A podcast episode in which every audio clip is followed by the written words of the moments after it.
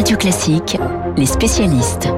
7h39 sur Radio Classique. Les spécialistes François Geffrier et David Doucan, le rédacteur en chef du service politique euh, du Parisien. On va débuter avec l'économie et avec vous François, si vous êtes prêt, hein, vous oui, me absolument. Bon, c'est magnifique, je vous vois encore pianoter sur votre Toujours. sur votre petit ordi. Vous nous emmenez à, à 5000 km de Paris, direction euh, Dubaï. Euh, Dubaï et son exposition universelle, une expo qui a débuté ce week-end. Alors on y trouve François de grandes entreprises de l'Hexagone, plusieurs fleurons hein, de l'industrie française. Il faut dire que Dubaï et son exposition, c'est d'abord un événement économique. Oui, puisque c'est euh, une exposition universelle, c'est une vitrine technologique, culturelle. On attend des millions de visiteurs. Le cheikh Al Maktoum, qui, qui organise hein, cet événement, veut tout simplement en faire, très humblement d'ailleurs, l'exposition universelle la plus exceptionnelle de l'histoire.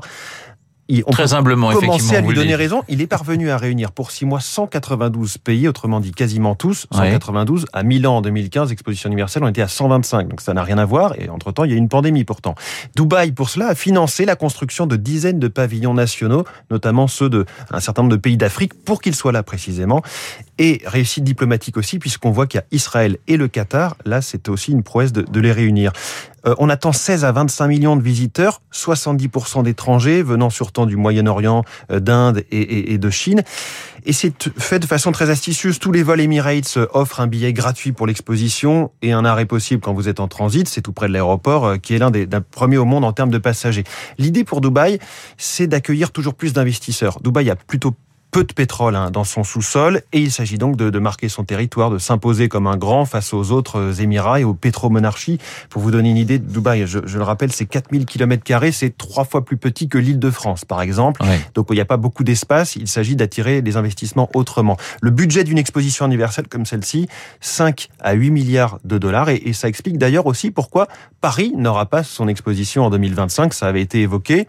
C'est un peu comme les JO, c'est-à-dire que pour un pays, une exposition universelle, ça coûte cher et souvent plus cher que prévu, sans qu'on sache tout à fait euh, ce que ça rapporte. D'ailleurs, euh, comme les JO 2020 ou l'Euro 2020, euh, l'exposition universelle s'appelle Expo 2020, alors qu'elle commence en 21 et se terminera en 22. Alors François, justement, vous, vous nous disiez à l'instant qu'on ne sait pas trop ce que rapporte une exposition universelle. Est-ce que c'est rentable pour une entreprise d'être présente à, à- à une telle exposition? Bah, Pour celle-ci, on, on verra. Ce, qui est- ce que l'on sait, c'est ce que ça coûte entre 85 000 euros et 1 million d'euros par entreprise. C'est le ticket d'entrée pour être présent sur le pavillon France. Ça dépend un petit peu Ouais. de votre taille. hein. Les plus grandes sont là. Renault, NJ, Accor, CMA, CGM, évidemment le, le fret maritime, RATP, Airbus. La, la rentabilité est d'autant plus difficile à évaluer qu'il y y, a un enjeu de prestige et d'influence qui sont pas tout à fait des concepts euh, quantifiables. Mais comme c'est la France, comme on sait bien faire ce genre de choses, on met tout de suite les petits plats dans les grands, c'est le cas de le dire, en attirant les visiteurs à coup de dégustation gastronomique, ça, ça marche toujours, et en mobilisant euh, Thomas Pesquet ce week-end pour un duplex de 20 minutes, ce qui est toujours l'avantage quand on est au milieu de nulle part euh, dans l'espace et donc partout à la fois. Mais très concrètement, c'est un outil de rayonnement exceptionnel pour la France, et ça, euh, le ministre Franck Riester disait même que c'était stratégique ce week-end. Des gens vont prendre l'avion avec Air France pour venir sur place, euh, séjourner dans un hôtel Accor, se rendre au pavillon France dans un métro construit par Et peut-être pousser vers le musée du Louvre à, à Abu Dhabi. Euh, donc vous voyez que pour ces entreprises qui sont présentes là, c'est potentiellement d'autres contrats, notamment vers l'Inde, qui sont en train de se négocier. J'ai un petit coup de cœur ce matin pour l'entreprise Flying Whales. Elle n'est pas encore connue, elle, ça fait bientôt 10 ans qu'elle existe et son business model, son projet, c'est de faire du dirigeable transportant du fret. C'est une vraie solution d'avenir, euh, vraiment passionnante et ils seront bientôt invités de Radio Classique. J'espère. Merci François. On passe à, à- à la politique avec euh, avec David Doucan. David, dans l'agenda des, des prochains jours, il y a la création, samedi prochain, je crois, hein, par Édouard Philippe, de son propre parti. Alors, étape importante à vos yeux de la restructuration politique française. Oui, parce que, euh, comme il le disait lui-même au début du quinquennat, la poutre travaille encore. La recomposition politique commencée en 2017 n'est pas terminée. Philippe a été une pièce maîtresse à droite de ce travail de sape entrepris euh, par Emmanuel Macron pour dynamiter les vieux partis.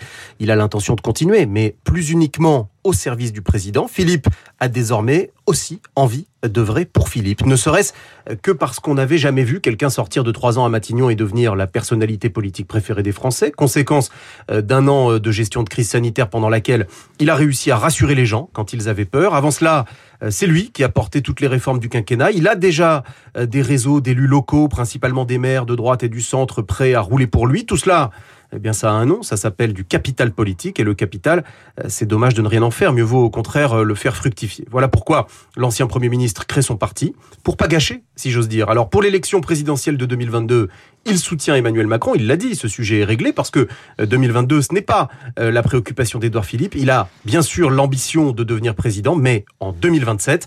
En attendant, il veut peser sur la ligne de la campagne de réélection et préparer son rôle dans le quinquennat suivant. Alors sait-on comment ce nouveau parti, David, va s'appeler? Non, mais il y a une blague en vogue dans l'entourage d'Edouard Philippe. En marche reprenait les initiales d'Emmanuel Macron, alors plaisante-t-on euh, plaisante les proches d'Edouard Philippe? Nous, ce sera en piste. C'est pas mal. En piste. Ah les philippistes ont le sourire, c'est leur style. Euh, c'est cet humour un peu flegmatique, mais ils n'en sont pas moins déterminés politiquement. Vous avez entendu parler de cette fameuse maison commune euh, censée rassembler tous les partis qui soutiennent le président. Le projet traîne un peu, peine à donner à voir les contours concrets, en particulier parce que on ne sait pas quel rôle Édouard Philippe y jouera exactement. Eh bien, la semaine dernière, Emmanuel Macron peut-être qu'il s'impatientait, a organisé un dîner à l'Élysée avec euh, toutes les composantes de sa majorité, dont son ancien Premier ministre. Les deux hommes se sont dit les choses en face et devant témoins.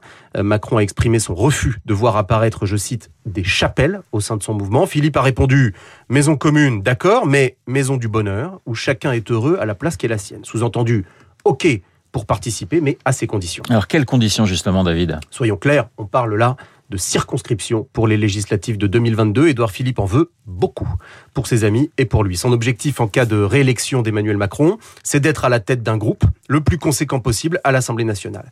Il veut nous tondre, résume un ministre proche du président, une tonte euh, sur les circonscriptions, mais aussi sur le fond. Dans une interview à Challenge la semaine dernière, euh, Édouard Philippe a posé deux marqueurs. Un, il a évoqué une réforme des retraites avec un âge légal pouvant aller jusqu'à 67 ans. Et deux, il a mis en garde contre l'endettement excessif de la France tout en fustigeant un revenu jeune, vous savez que c'est en préparation, un revenu jeune délétère à ses yeux en termes de dépenses publiques. C'est comme si Emmanuel Macron avait une mauvaise conscience qui lui parle dans la presse. Outre le fait euh, que cela met son ancien patron face à des impératifs de réforme et de sérieux budgétaires difficiles à assumer euh, en période électorale, Édouard Philippe prend date pour lui-même. Euh, la bonne gestion, les réformes difficiles, c'est son identité politique. Il veut continuer euh, de la sculpter devant les Français. Le risque, c'est que par comparaison, Emmanuel Macron ait l'air euh, peut-être un petit peu moins sérieux, un petit peu moins courageux, mais cela, euh, manifestement, ne semble pas pour l'instant déranger Édouard Philippe. David Doucan et François Geffrier dans Les Spécialistes. Dans un instant, le journal imprévisible avec Marc Bourreau. Gros plan ce matin sur Bernard Tapie. On parlera d'ailleurs avec Guillaume Tabar et Franz-Olivier Gisbert après le journal de 8 heures des mille et une vies de Tapie. Mais dans le journal imprévisible, c'est avant tout le, tapis entrepreneur qui intéresse Marc Bourreau.